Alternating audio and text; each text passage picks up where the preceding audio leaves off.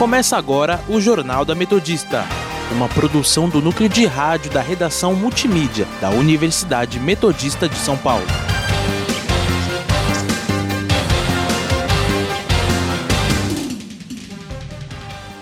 Boa tarde, eu sou a Mafê Vieira, agora são 5 horas e 1 minuto e está começando o Jornal da Metodista. Aqui comigo hoje está Miguel Rocha. Boa tarde, Mafê, boa tarde, ouvinte. Você pode nos seguir pelo Instagram, arroba portal RRonline ou arroba Sônica Metodista e também na Rádio Sônica pelo Spotify. Vamos agora com as principais notícias dessa sexta-feira, dia 28 de agosto de 2020.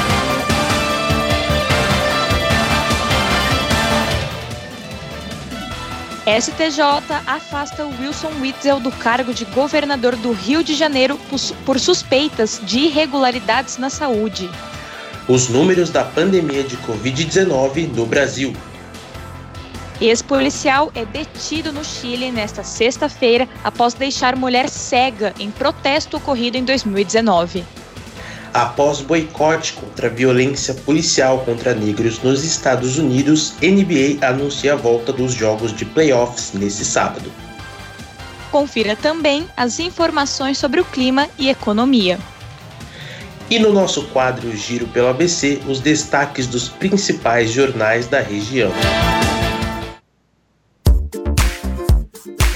Saúde.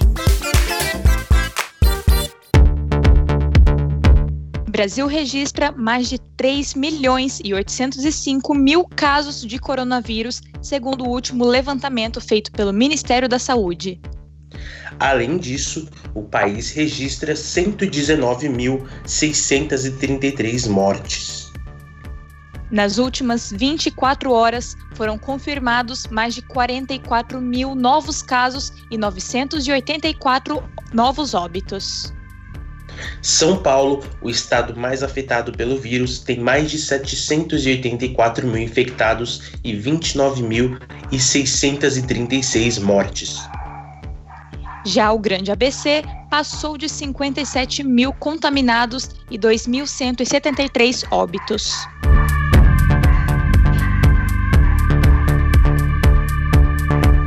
USP de São Carlos desenvolve aparelho que indica dose ideal que pacientes de câncer necessitam para não desenvolverem efeitos colaterais. O autor da pesquisa, Rodrigo Golnella, uma outra, diz que uma outra vantagem é a diminuição dos custos financeiros do tratamento. O aparelho funciona para procedimentos que utilizam a terapia fotodinâmica, uma técnica já aplicada contra o câncer de pele que seleciona e destrói células cancerígenas com a ajuda da luz. Segundo Gonella, o dispositivo coleta dados das células cancerígenas mostradas durante uma biópsia e, a partir disso, determina a dose necessária que medicamentos fotossensibilizadores que deverão ser aplicados no paciente. Para controlar o equipamento, os pesquisadores desenvolveram um aplicativo para smartphone que regula a intensidade das luzes em tempo real. O autor da pesquisa disse que espera entregar o produto totalmente eficiente em até cerca de dois anos.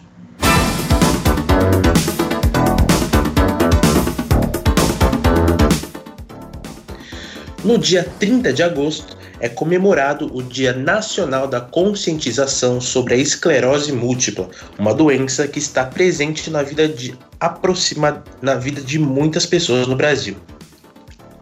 Eu entrevistei o neurologista Bruno Funchal, que nos fala um pouco mais sobre a doença e a importância dessa data. Acompanhe agora um trecho da entrevista. Bom, para começar, o que é a esclerose múltipla, qual a causa dela e como é feito o diagnóstico dessa doença?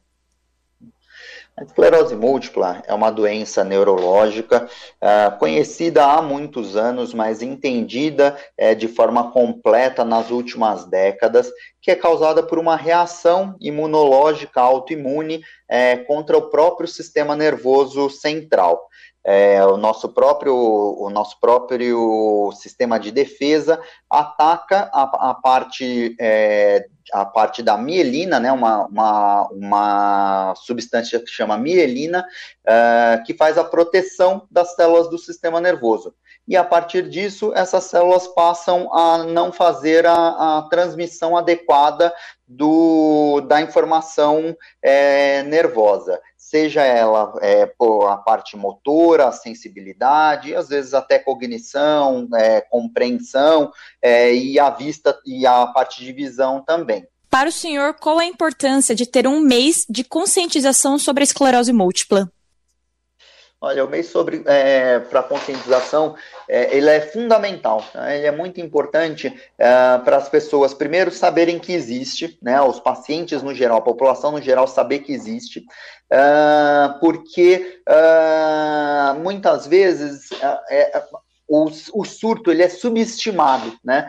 Uh, às vezes surto simples como sensibilidade, essas coisas, ele é subestimado e a gente vai deixando, ou deixa, ou passa no médico que não é especialista, é, passa no ortopedista, porque às vezes ah, tem uma fraqueza na perna, então vai só no ortopedista, não chega no neurologista. E a partir do momento que a gente tem o surto uh, e que a gente consegue fazer o diagnóstico adequado, quanto antes nós iniciarmos o tratamento a evolução dessa pessoa é melhor. Né? Ela vai demorar mais tempo para ter uma, uma, um sintoma fixo, né? uma sequela da doença, ela vai demorar mais tempo para precisar, por exemplo, de um apoio, né? de andar com um apoio ou de uma cadeira de rodas, ou não vai precisar. Né? Se a gente tratar no começo, é, essa é a intenção, que a gente vai usar a medicação para sempre, mas essa pessoa vai ter uma vida normal para sempre. Nunca vai precisar de uma cadeira de rodas ou de um apoio, de uma bengala, é, nunca vai parar, precisar de parar de trabalhar, de fazer as suas atividades, sua atividade física, ter os seus relacionamentos normalmente. Né? Uh, e aí, para complementar, é muito importante também para os profissionais. Né? Uh, muitas vezes a esclerose múltipla ela é subdiagnosticada ou subvalorizada por alguns profissionais não especialistas. Então é importante esse mês para nós educarmos melhor os profissionais médicos, fisioterapeutas, enfermeiros, é, nutricionistas, psicólogos, para identificar e, e, e, orientar o tratamento quanto antes, de forma que todo mundo possa ter acesso às medicações de melhor qualidade, é, acesso a um neurologista, especialista e, e assim por diante. Uh, o Brasil hoje em dia faz um trabalho excelente é, no tratamento da, da, da, esclerose múltipla. O SUS disponibiliza para os pacientes a maior parte das opções de tratamento é, sem grandes, grandes problemas, uma variação ou outra, mas sem grandes problemas, possibilitando que essas pessoas tenham uma excelente qualidade de vida aí é, a partir do diagnóstico e prevenir é, sequelas e incapacidades futuras.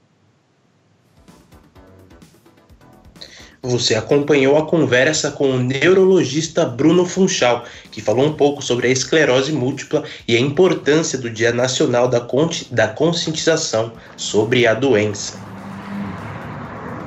Para escutar na íntegra, basta acessar a Rádio Sônica no Spotify.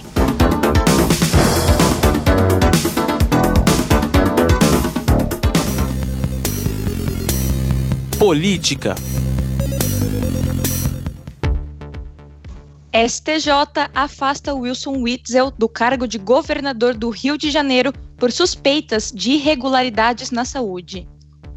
O vice-governador Cláudio Castro é alvo de mandado de busca. Além do afastamento, a operação Tris in, Tris in idem, perdão, que significa três do mesmo em latim, também prendeu o presidente do PSC e ex-candidato à presidência da República, pastor Everaldo, e o ex-secretário Lucas Tristão. O governador e outras oito pessoas foram denunciadas pela Procuradoria-Geral da República por corrupção, entre elas a primeira-dama Helena Witzel. Segundo o Ministério Público Federal, foram encontradas diversas formas de desvio. Uma delas era via o escritório de advocacia da primeira-dama. O escritório, que não tinha nenhum outro funcionário, recebeu 554 mil reais suspeitos de serem propina para Witzel entre 13 de agosto de 2019 a 19 de maio de 2020, segundo o MPF. Witzel reagiu, citando perseguição e atacando a Procuradoria-Geral da República e Edmar Santos, que o delatou.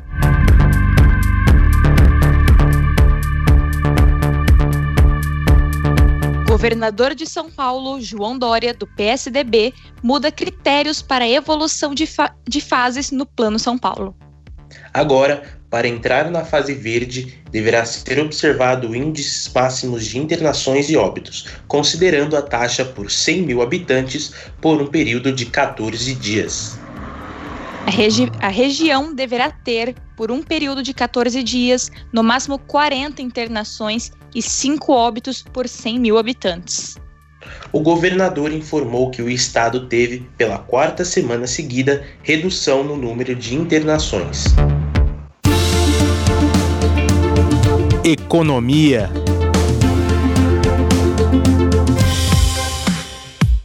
Desemprego cresce em 11 estados no segundo trimestre, segundo o IBGE.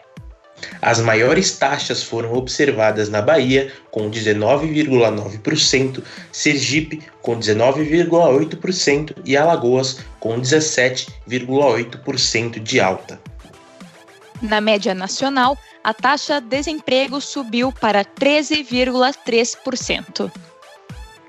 Em três meses, o país perdeu 8,9 milhões de postos de trabalho em meio aos impactos da pandemia de coronavírus, que provocou uma queda recorde no número de brasileiros ocupados ou à procura de emprego. Já os maiores avanços na taxa de desemprego foram observados no Sergipe, com 4,3 pontos percentuais, no Mato Grosso do Sul, com 3,7%, e em Rondônia, em Rondônia, 2,3% e no Rio de Janeiro, 1,9%. Indicadores econômicos. Saiba como está a situação dos indicadores econômicos com a repórter Amanda Caires, que está ao vivo e nos traz mais detalhes. Boa tarde, Amanda. Boa tarde, Mafê, boa tarde, Miguel e a todos os ouvintes. O Ibovespa se encontrou em alta nesta sexta-feira, seguindo o tom positivo de bolsas asiáticas e americanas. Isso acontece porque a revisão da política monetária americana, anunciada ontem pelo presidente do, do Federal Reserve Bank, Jerome Powell, lembrando que o Federal Reserve é o Banco Central americano, ele continua impactando de forma positiva o mercado financeiro. E o Jerome Powell anunciou que a partir de agora a estratégia, a estratégia seguida, seguida pelo Federal Reserve na condução da política monetária será pautada por uma taxa de inflação média, ou seja, os juros dos Estados Unidos só irão subir quando existirem sinais que a inflação, na média, acelerou em direção à meta de 2% ao ano. E quando era 1h50 da tarde, o principal índice da Bolsa Brasileira apresentava uma alta de 1,43% aos 102.067 pontos. E durante a tarde, o índice da B3 continuou com uma variação positiva acima dos 101 mil pontos e próximo do fechamento, ele tinha uma alta de 1,37% aos 102,1 ponto. Porém, aqui no Brasil, apesar da alta no principal índice de valores da bolsa, a cautela permanece e as atenções seguem no campo político e fiscal, principalmente com a prorrogação do auxílio emergencial e o aguardo das novas informações sobre o Renda Brasil, programa social que substituirá o Bolsa Família. Além disso, no campo fiscal, os analistas do mercado avaliam que um dos pontos mais delicados é a fonte de recursos a ser utilizada para, a, para financiar a medida, né, sem furar o teto de gastos, em um momento que a preocupação com a situação fiscal, fiscal desculpa, do país só cresce. Outras preocupações são as divergências entre Bolsonaro e a equipe do ministro Paulo Guedes. Já o dólar ele está apresentando uma forte queda desde o início da sessão. E de acordo com os especialistas, isso está acontecendo por conta do impacto que foi causado pela nova política monetária anunciada pelo Federal Reserve e a aprovação do governo de transferência imediata de 325 bilhões de reais do resultado cambial do Banco Central ao Tesouro no primeiro semestre do Brasil para financiar os gastos, a dívida pública. E por volta de 1,5, a moeda americana recuava mais de 2,1%, negociada a R$ 5,45 na venda. E quando era por volta de, de 4,39 da tarde, o índice continuava apresentando uma queda de 3,76%, chegando a R$ 4,40 na venda. E o câmbio já encerrou e o dólar teve a maior queda diária em quase três meses, que foi de 2,93% né, no encerramento, aos R$ 5,41. E a moeda também encerrou a semana com uma variação negativa de 3,48%. Amanda Caires para o Jornal da Metodista. Obrigada pelas informações. Vamos agora para um rápido intervalo, mas não saia daí porque já voltamos com mais informações. Estamos apresentando o Jornal da Metodista. Coronavírus. O que você precisa saber e fazer. O coronavírus é um vírus que causa doença similar a uma gripe. Ele é transmitido pela saliva, espirro, tosse ou aperto de mãos. Os sintomas são febre, tosse ou dificuldade de respirar. Para se prevenir, lave as mãos com água e sabão ou álcool em gel. Cubra nariz e boca ao espirrar ou tossir. Mantenha os ambientes ventilados e evite aglomerações se estiver doente. Caso apresente os sintomas, ligue 136 ou procure uma unidade de saúde. Ministério da Saúde, Governo Federal voltamos a apresentar o Jornal da Metodista. 5 e 17. Internacional.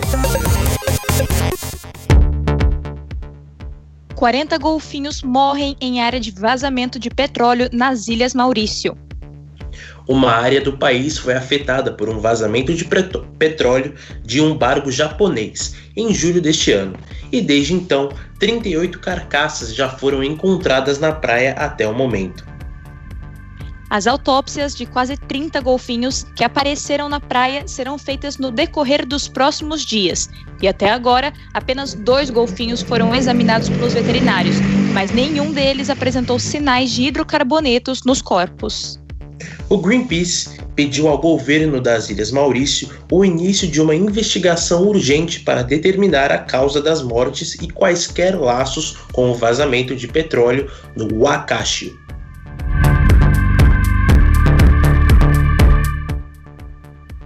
Ex-policial é detido no Chile nesta sexta-feira após deixar mulher cega em protesto ocorrido em 2019.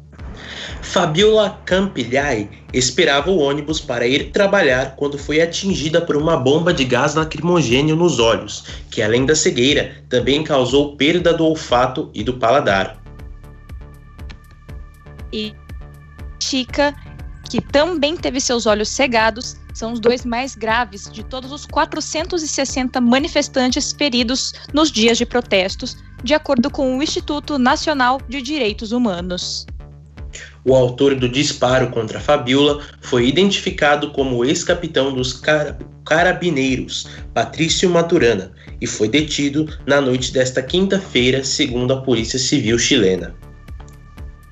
Há uma semana, o ex-tenente das, das, Forças Especiais do, dos Carabineiros, Cláudio Crespo, que efetuou os disparos contra a Gatica, foi colocado em prisão preventiva pela Justiça chilena.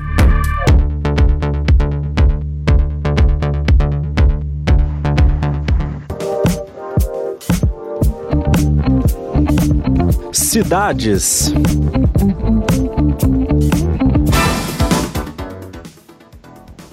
Casal que agrediu fiscal de trânsito em São Bernardo terá que indenizar vítima. Alex de Oliveira Jesus, de 34 anos, e Veridiana Alves da Silva, de 32, foram condenados a indenizar em 15 mil reais, a título de danos morais, a ex-fiscal de trânsito Ana Carolina Silva Souza, de 21 anos. O casal agrediu Ana Carolina em 29 de março do ano passado, depois que a funcionária emitiu uma notificação por preenchimento irregular do cartão de estacionamento.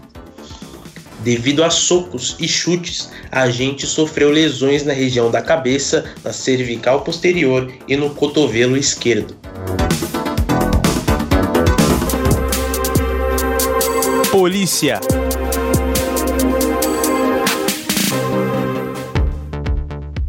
Ex-policiais militares fazem protesto a favor de policial ameaçado por tenente-coronel depois de guinchar carro de vereadora.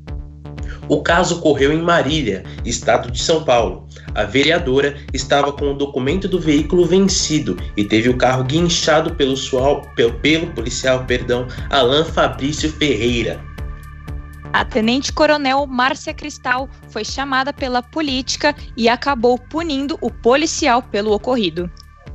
Depois da polêmica, Márcia pediu uma licença de 15 dias e a Câmara de, e a Câmara de Marília um, protocolou um pedido de abertura de comissão processante feito por um morador contra a vereadora. Mais ou menos 20 pessoas foram até o quartel em um protesto pacífico com faixas buscar justiça por Ferreira.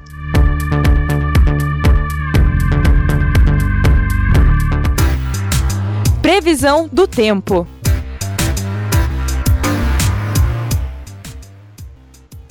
Agora são 5h22 e vamos conferir como está o tempo com o repórter Gustavo Brito. Boa tarde, Gustavo. Boa tarde, Miguel. Boa tarde, Mafê. Boa tarde, ouvinte. Hoje o céu está aberto e não há possibilidade de chuva. Contamos com uma mínima de 13 graus e a máxima de 27. E nesse final de semana o tempo será o mesmo. No sábado teremos mínima de 14 com máxima de 27. Já no domingo, a previsão fica entre 15 e 28 graus, sem chance de chuva. Apenas, perdão, apenas na segunda-feira à noite que temos uma pequena possibilidade de chuva, mas nada para se preocupar. Volto com vocês. Valeu, Gustavo.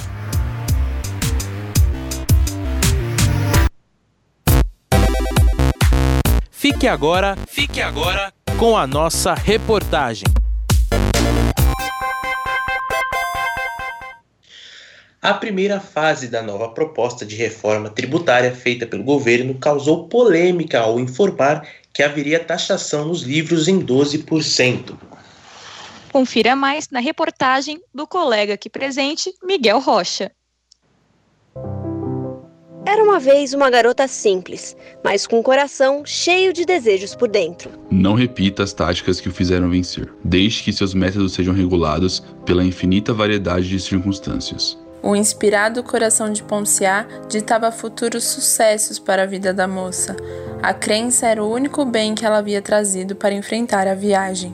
É possível que muitos heróis do rock tenham surgido da névoa do conformismo. Da pasmiceira coletiva, uma voz elevada se ergue, empunhando destemor e fúria. Eu o amava. Era incapaz de apontar precisamente o motivo de tanta certeza, mas soube na hora, com a mesma certeza com que sabia meu nome, ou a cor do céu, ou qualquer coisa escrita em um livro.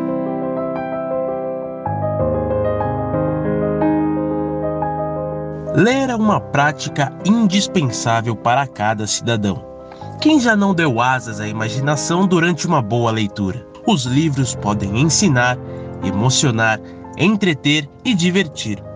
Porém, tem entrado em discussão não por causa do conteúdo, mas por outro motivo. A nova proposta de reforma tributária apresentada pelo ministro da Economia, Paulo Guedes, que tem como objetivo de unificar as contribuições PIS, PASEP e COFINS em um imposto sobre valor agregado, impacta diretamente o mercado literário. Se aprovado, a Contribuição Social sobre Operações com Bens e Serviços, a CBS, terá uma alíquota de 12%. Os livros livres de imposto há 16 anos também entram nessa conta. Depois da criação de contribuições sociais como o PIS e o COFINS, que incidem sobre a receita das empresas, a Lei de número 10.865 de abril de 2004 reduziu a zero a alíquota desses impostos na venda de livros. O anúncio da nova taxação desses materiais causou repercussão nas redes sociais. Entidades ligadas ao mercado literário fizeram um manifesto em defesa do livro, em que resgataram o histórico de isenções do material no país e explicaram a importância social da acessibilidade da leitura. O presidente da Abre Livros, uma das entidades que assinaram o manifesto, José Ângelo Xavier, comenta que recebeu com espanto a possível mudança. A gente recebeu é, a notícia, enfim, com um susto, né? Tanto a Constituição quanto a lei de 2004, elas isentam o livro de, de, de tributos e de impostos é, pelo papel social que o livro tem. Não para beneficiar a empresa A, B ou C. É para que o livro se, se, mantenha um produto mais acessível ao maior número possível de pessoas e, e que isso se reflita em preços. Xavier também comenta a relação entre preços mais baixos e o número de vendas. Alguns estudos que, que o SNEL e a CBL eh, têm realizados demonstram que pós 2004 de, especialmente de 2006 a 2011, o livro preço médio de mercado teve uma redução de cerca de 30%. E, e, e no mesmo momento, houve um, um, crescimento muito representativo no volume de vendas. Então, a relação preço e, e, mais acesso é direta no caso do livro. Para o presidente da Câmara Brasileira do Livro, Vitor Tavares, se aprovada a proposta, os preços podem subir além do imposto da nova taxação. É, a gente acredita que no final o preço do livro vai, vai chegar por volta de 25% lá na, na, na, ponta, né? É, a mais. Você paga, se você tem um livro que você paga hoje 30 reais, vai pagar por volta de 36. Mais do que só o preço, também impacta também na questão da difusão do, do conhecimento, do saber, né?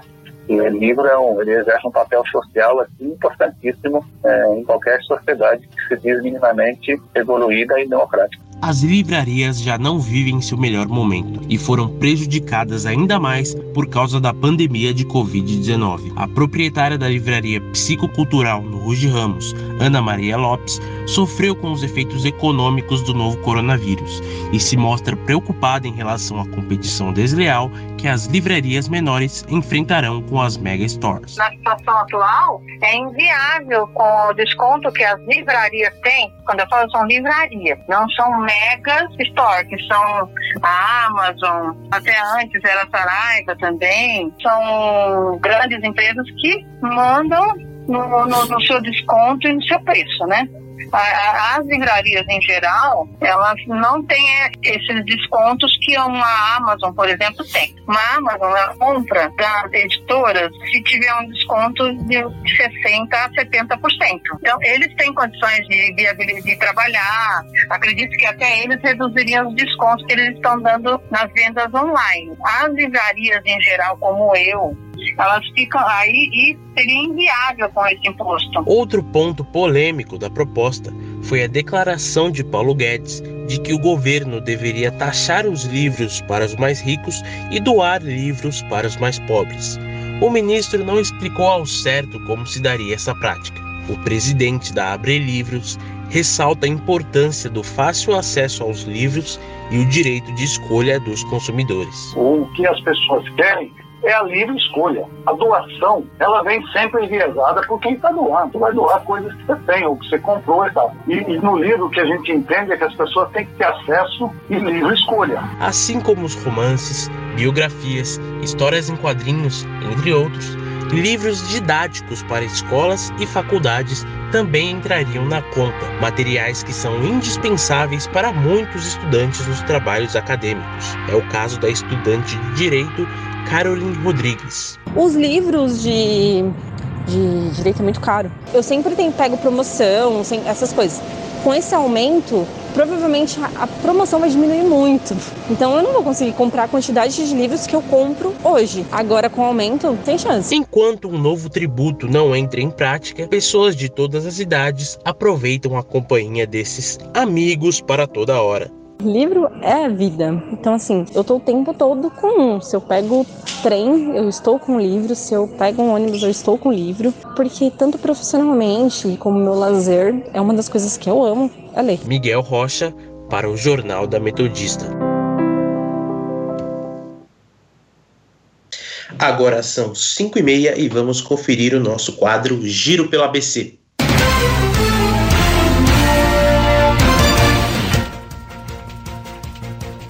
Diário do Grande ABC. Crescimento, crescimento populacional na região segue tendência nacional. Repórter Diário. Orlando Morando afirma que Cidade da Criança não vai fechar. ABC do ABC. Em São Bernardo, IPEM-SP verifica pesos padrão para a indústria. O de Ramos Online. Transações imobiliárias crescem 43% durante a quarentena, segundo o CNB.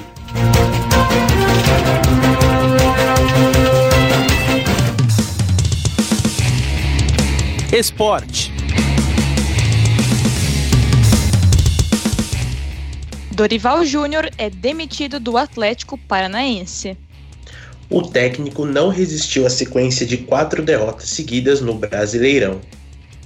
Dorival não comandou o Atlético em três das quatro derrotas recentes do time, pois estava afastado após ser diagnosticado com Covid-19. Ele retornou ao trabalho na última segunda-feira, antes do jogo contra o São Paulo, na quarta. Seu filho e auxiliar técnico, Lucas Silvestre, comandou o time por dois jogos, mas também acabou afastado após testar positivo.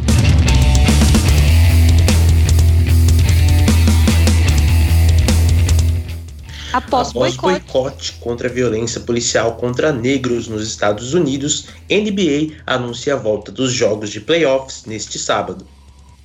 Os protestos foram iniciados pelos atletas do Milwaukee Bucks na bolha da Disney, onde estão ocorrendo as partidas.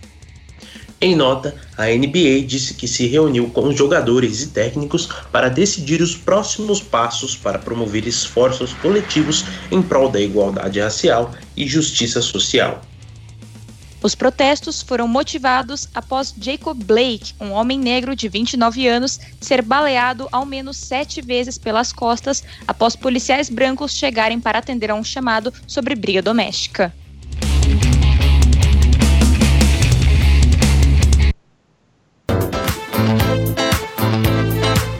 Cultura.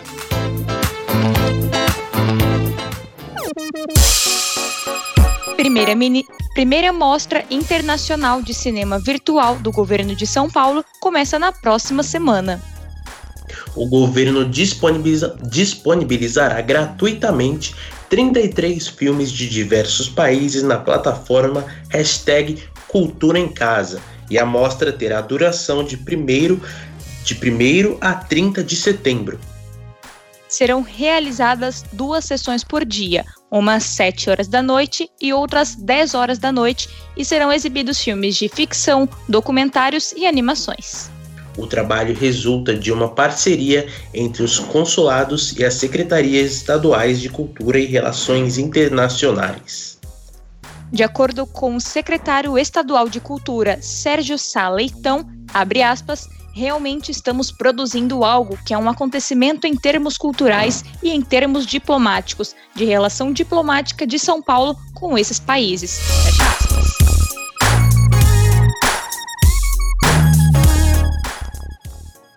Para cumprir diretrizes do governo britânico sobre coronavírus, novela contrata cônjuges dos atores para cenas íntimas. Os parceiros foram convocados como dublês para gravar cenas em que os personagens se beijam quando as gravações da novela East Enders recomeçarem. De acordo com a BBC, que transmite a história, essa foi só mais uma das medidas adotadas para manter a segurança de toda a equipe no set. A trama voltará a ser gravada no início do mês de setembro, depois de ficarem três meses parados por causa da pandemia e desde então os episódios antigos de Folhetim, que já possui 35 anos, vêm sendo exibidos.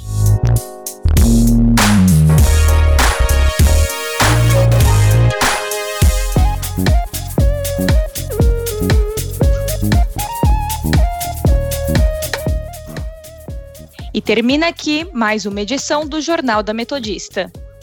O jornal vai ao ar ao vivo todos os dias, às 5 horas da tarde e reprisa às 9 horas da noite. E você, caro ouvinte, pode continuar nos acompanhando pelo Instagram, arroba portal rronline ou arroba Sônica Metodista.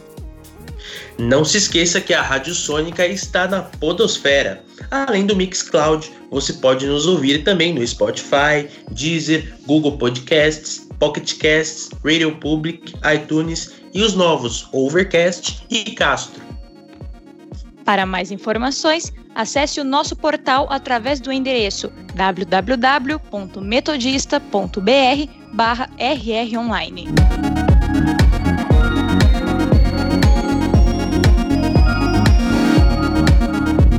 O Jornal da Metodista teve os trabalhos técnicos de Léo Engelman. Participação dos repórteres Amanda Caires e Gustavo Brito. Apresentação dele, Miguel Rocha. E dela, Mafê Vieira. Continuem ouvindo a nossa programação e até segunda-feira.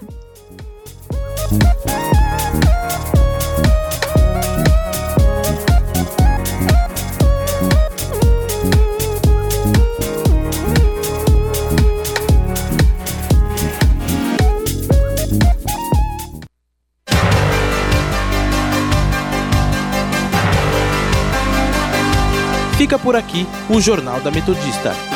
Uma produção do núcleo de rádio da redação multimídia da Universidade Metodista de São Paulo.